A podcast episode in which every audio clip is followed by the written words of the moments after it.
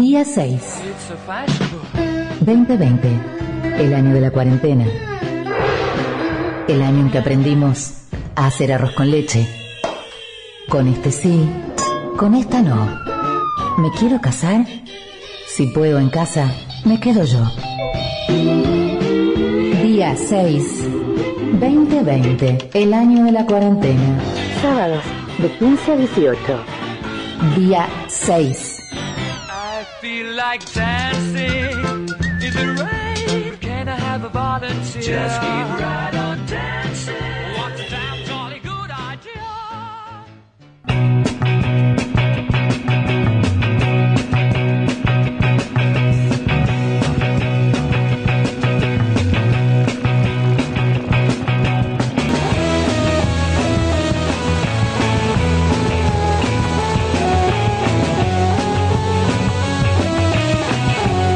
35 minutos pasaron de las 3 de la tarde. Eh, te voy a actualizar los datos del tiempo. El registro de las 15 dice que en San Salvador de Jujuy hacen 19 grados 3 décimas y que la humedad está en el 43%. Mm, Te recuerdo que está previsto que esté nublado, pero sin lluvias, y que a partir de mañana empieza a subir más la temperatura, siempre por encima de los 25, hasta que el miércoles ya tenemos 32 de máxima, jueves 33. Y después el viernes baja un poco, pero falta tanto. Estamos, como te decía, hasta las 6 de la tarde. ¿eh? Vamos a... Uy, tenemos sorpresa para la última hora. Para todos es sorpresa. para mí también. Así que no me pregunten de qué va la última hora de esta emisión. Eh, porque, bueno, te recuerdo, y si no estás del otro lado, si no estabas de antes, que en este ciclo de día 6 estamos reservando esa última hora eh, de cada emisión para, bueno, escuchar otras cosas. No, no, no tanto parloteo. No porque esté mal el parloteo, por supuesto, estamos haciendo radio, si no nos dedicaríamos a otra cosa. Sino porque son tiempos de tensiones particulares, de desazones y, y extrañezas, y entonces este, no está mal ofrecer un poco de, qué sé yo, algo. Algo que no sea, eh, que no sea la palabra humana, ¿eh? Em, también ocurre que uno, con, la cuestión de las distancias y la imposibilidad de andar encontrándose, eh, habla más con, con, con la gente capaz, ¿no? Este, porque uno siente que tiene que aprovechar el tiempo para estar hablando con los demás todo el tiempo. Eh, y quizás nos está faltando eso. Y bueno, si sentís eh, que es tu caso, te lo ofrecemos todos los sábados em, a partir de las más o menos 5 de la tarde. Ponele la última hora pero puede ser que a veces sea un poquito más tarde también, porque los contenidos pueden llegar a, a distraernos y que valga la pena ¿eh? avanzar con el con la cuestión del hablar de los contenidos. Em, hubo, bueno, hablábamos recién, ¿no? De la hablábamos de la reacción del la reacción del gobierno en el del gobierno provincial eh, frente a la cuestión de los femicidios, ¿no? Este flagelo, como le dicen, que no es un flagelo, es una problemática social. Eh, evitable, siempre, en cualquier caso es evitable, en cualquier caso es evitable. Eh, pero bueno, para eso hace falta, entre otras cosas, políticas públicas, y no solamente, y no solamente. Pero las políticas públicas eh, son aquellas que pueden impulsar, en principio proteger, proteger a quienes están en, una situación de vulnerabilidad, proteger eh, a quienes podrían llegar a ser víctimas o quienes ya están siendo víctimas de violencia, porque además recordemos que el, el femicidio es la, el último eslabón de una cadena de violencia, es el final, es la culminación. Entonces se trata de pensar en el, en el antes del femicidio. Como nos gusta, nos gusta convocar a gente para que nos ayude a pensar, es que estamos en comunicación con la escritora, mi amiga Elena Bossi. Hola Elena, buenas tardes, ¿cómo te va? Hola Gaby, ¿cómo estás? Buenas tardes. Bueno, un gusto, ¿eh? Un gusto, un gusto escucharte. Eh, el gobernador, este, el gobierno en general, digamos, habló el otro día de, a partir de los femicidios, la violencia, que había que dar una batalla cultural. Y a alguna gente le sonó como como poniendo el problema en otro lado, digamos. ¿Cómo te sonó a vos la idea de batalla cultural, además pensándote en tus roles, ¿no? En tu rol de docente, de escritora, de pensadora, de hacedora de cultura. Eh, bueno, a mí, eh, yo escuché el otro día la, la este, charla que dio el gobernador Sí. y me, me interesaron algunas cosas para ver. pensar desde ese lugar, ¿no? Yo creo que cuando uno habla, habla de sí mismo, ¿no? Ujú. Y creo que hay una batalla cultural que esta marcha de alguna manera ganó porque yo escuché una actitud diferente en el gobernador. Ajá. Este, vos sabés que en la retórica clásica Aristóteles hablaba de que cuando uno da un discurso lo puede dar para alguien que considera que está a la par, Sí. para un superior, alguien que está por encima en la autoridad, como podría ser cuando uno habla a los jueces en un Ujú. caso, o cuando habla a los que saben menos. Y yo notaba en todos los discursos del COE la postura del gobernador como hablándole más que a una población de iguales, a chicos díscolos que tenían que portar bien. Sí. A la- a los que él tenía que darles consejos básicos, cómo hacer un barbijo, Sí, paternalista, digamos, ¿no? o no me vayan a fallar, ¿no? Sí. Como quien le habla a los chicos. En este discurso yo creo que él este, aprendió algo y lo estaba demostrando, eh, hablándole a la ciudadanía de igual a igual y usando, no olvidándose por lo menos del todas y del todos. Sí. Es la primera vez que yo lo escucho incluir este, a las mujeres en el discurso, Sí. por lo menos. Y, este, y a mí me parece que eso ha sido una batalla cultural Ujú. ganada. Sí. Eh, lástima que, que hagan falta tantas muertes y lástima que para educar al soberano haya que habido haya tenido que haber 10.000 chicas en pandemia en la calle, es decir, pero me doy cuenta de que cuando él dice eso yo creo que eh, acusa recibo de que se está educando al soberano. Ujú. O sea, Ujú. Eso es lo que noto, ¿no? Más allá de que uno pueda estar de acuerdo o no con las este, medidas que se han tomado, medidas que muchas ya estaban y ya se podrían haber tomado desde antes, pero que hicieron falta, hizo falta sangre, hizo falta una marcha de tantas chicas y tanta bronca y tanto dolor para enseñar esto, ¿no? Eh, me parece que este, cuando él lo dice, lo dice porque él debe haber aprendido algo. Y tal vez se debe haber sentido responsable. Ujú. Dice lo que dice el Martín Fierro, ¿no? Dice, la sangre que se derrama, ¿no? Dice, se redama, no se olvida hasta la muerte. Bueno, después sigue la... Y después se cae como gotas de fuego en el alma del que la vierte. Y yo creo que el hecho de que las instituciones se hayan hecho cargo implica que en algún punto se han dado cuenta de que la sangre vertida también es responsabilidad de ellos y no debe ser fácil sostener la responsabilidad de las muertes. Eh, interesante, Elena, tu lectura. Ahora, ¿cómo juntamos esta interpretación tuya con el hecho de que las medidas que se tomaron no, no tienen que ver con la prevención, sino con el castigo al femicidio, la búsqueda de, de mujeres perdidas en lugar de eh, acciones creativas para tratar el problema desde antes de que ocurran las desapariciones y los femicidios?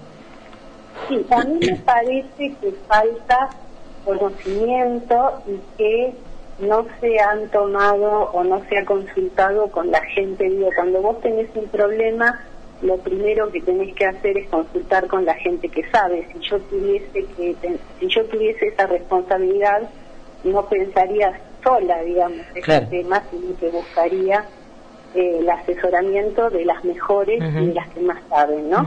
Me parece que no es el caso, que no, incluso la felicitación a una policía que reprimió, que no reaccionó en el momento, o sea, él felicitó a la policía, Sí. eso no parece demasiado atinado, ¿no? Eh, me imagino que, bueno, están tratando de defender eh, políticamente eh, un gobierno tal vez no han ya eh, la conciencia clara de lo que se debe hacer. Eh, me- no lo sé, me parece que ahí yo hubiese convocado a mucha gente, ¿no? Para saber cuáles son las mejores acciones y cómo se previene.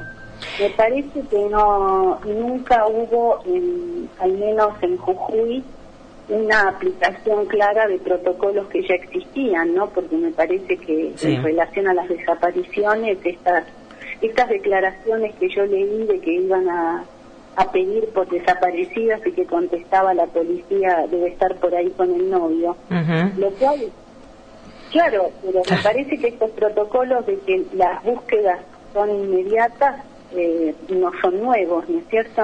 No, por supuesto. Eh, esa falta de, de consulta a los que saben, digamos, es algo que también había surgido frente a la, a la gestión de la crisis sanitaria en Jujuy. De hecho, eh, se, se había este, se había cuestionado que el, que el gobierno de la provincia no había convocado a, qué sé yo, este, expertos como mm, Carlos Ramondegui, por ejemplo, digo que es, son esos nombres que están aquí en Jujuy como los que más saben, en este caso, de, de infectología, epidemiología, y sin embargo no habían sido. Esta falta de apertura, esta falta de sentarse y, y consultar a los que saben y demás, pareciera ser un sello de, de este gobierno o, o crees que es algo más amplio, Elena? ¿Qué, qué, qué te parece? Eh, no sé, eh, la verdad que no sé si es un sello de este gobierno en particular o, de- o, o un signo de más amplio, ¿no? Pero sí habla de una, em, digamos, una falta tan simple de criterio y sentido común. Sí. Eh, parece como que todavía eh, estuviésemos jugando a, a los amiguitos. Traigo a mi compañero de escuela, este, Mm. no sé, son, pero no no puedo saber las causas. No no soy una persona que esté ahí adentro para saberlo, ¿no? Ujú. No, pero sí me parece que si yo me sintiera responsable por las vidas de mucha gente. Eh, y de hecho lo soy, porque si soy gobierno soy responsable, Sí. eh, actuaría con más seriedad, digamos, no no sé, me parece que me, me haría eh, asesorar por, por, por todo lo mejor que puedo encontrar, ¿no es cierto? Y, y hay como una, a mí me parece que es más que nada una banalización de los hechos, ¿no? Y de la vida.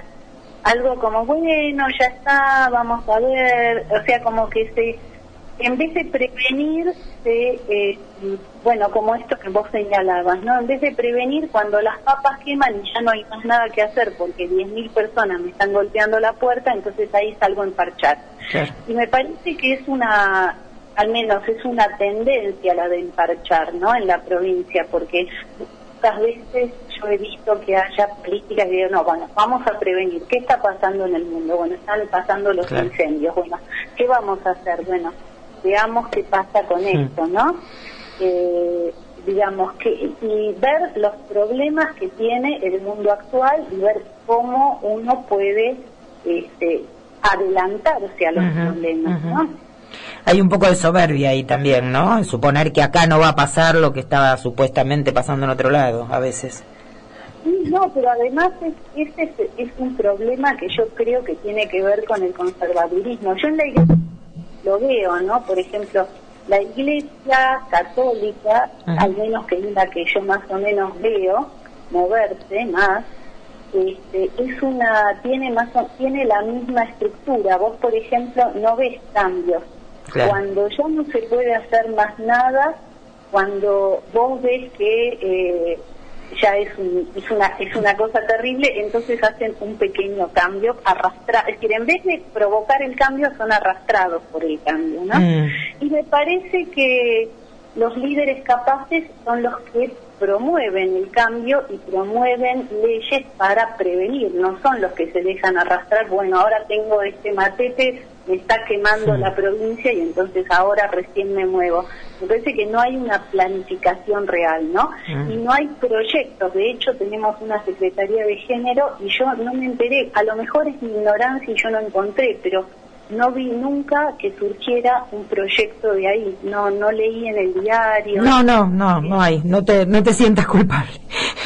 Tu percepción es correcta, Elena, vos sí. Exactamente el, el mismo problema, ¿no? Es decir, ¿cómo, cómo hacemos para este, para eh, provocar nosotros las leyes? ¿Acaso no podemos hacerlo? ¿Tenemos que copiar y pegar o podemos sentarnos seriamente a trabajar? Y yo no estoy hablando de partidos políticos en este momento, ¿eh? Este, eh, te digo que dentro de la provincia yo al peronismo le hago exactamente la misma crítica. No he visto equipos de trabajo que se junten a decir, a ver, la tendencia y los problemas que podemos tener pueden ser estos. ¿Qué hacemos para prevenirlos? Bien. Elena Bossi, para ir cerrando, me gustaría una reflexión tuya respecto de esta salida a la calle de las chicas, de las chicas más chicas, más jóvenes, eh, no solamente en San Salvador de Jujuy, donde por supuesto hay mucha actividad, mucho activismo y mucha organización, sino fundamentalmente esas imágenes que vimos esta semana en lugares como Volcán, Guacalera, Tilcara, donde las chicas salieron con sus carteles, con sus globos violetas, también a pronunciarse en contra de la violencia, pidiendo justicia por, por, por las chicas que fueron asesinadas. Eh, ¿qué, cómo, ¿Cómo ves ese fenómeno de, de las chicas saliendo finalmente? ¿Qué crees que nos están diciendo? Mira, este, una vez estaba viendo una serie muy linda este, de estas policiales y en la serie daban datos de una encuesta. Ujú, Dice que le preguntaban a los hombres a qué le tenían más miedo cuando enfrentaban a una cuando se enfrentaban con algo ujú. y parece que en las encuestas a lo que más le tienen miedo los hombres es a que se rían de, de ellos, ¿no? Ajá. Y cuando le preguntaron a las mujeres, eh, la mayor cantidad de mujeres contestaron que a lo que más le tenían miedo era a que las mataran.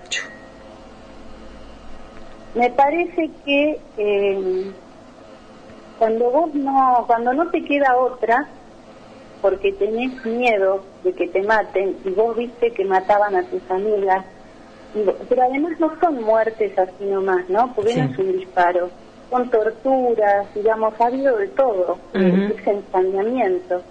Eh, y yo creo que, bueno, cuando tenés miedo te quedan dos cosas, o te escondes o salís a pelear.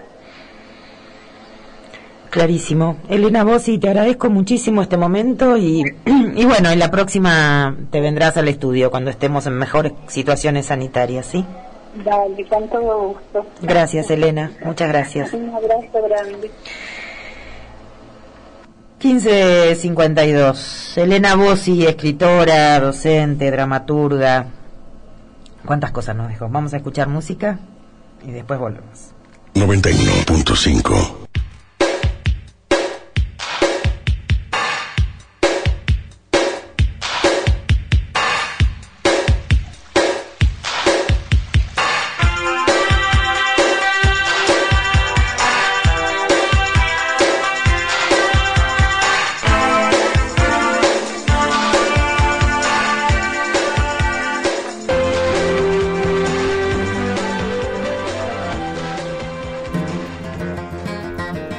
...2020... Supimos coser... Supimos bordar... Supimos abrir la puerta... Para quedarnos en casa. a soñar.